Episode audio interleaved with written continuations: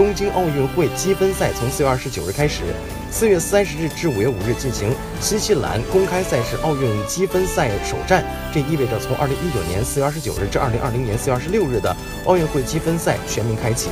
世界羽坛高手将通过一年的激战，争取前往东京的资格。由于中国队主力正专注备战苏迪曼杯，新西兰公开赛只能派出部分队员参加。最终，老将林丹入选四强，李雪芮摘得女单银牌。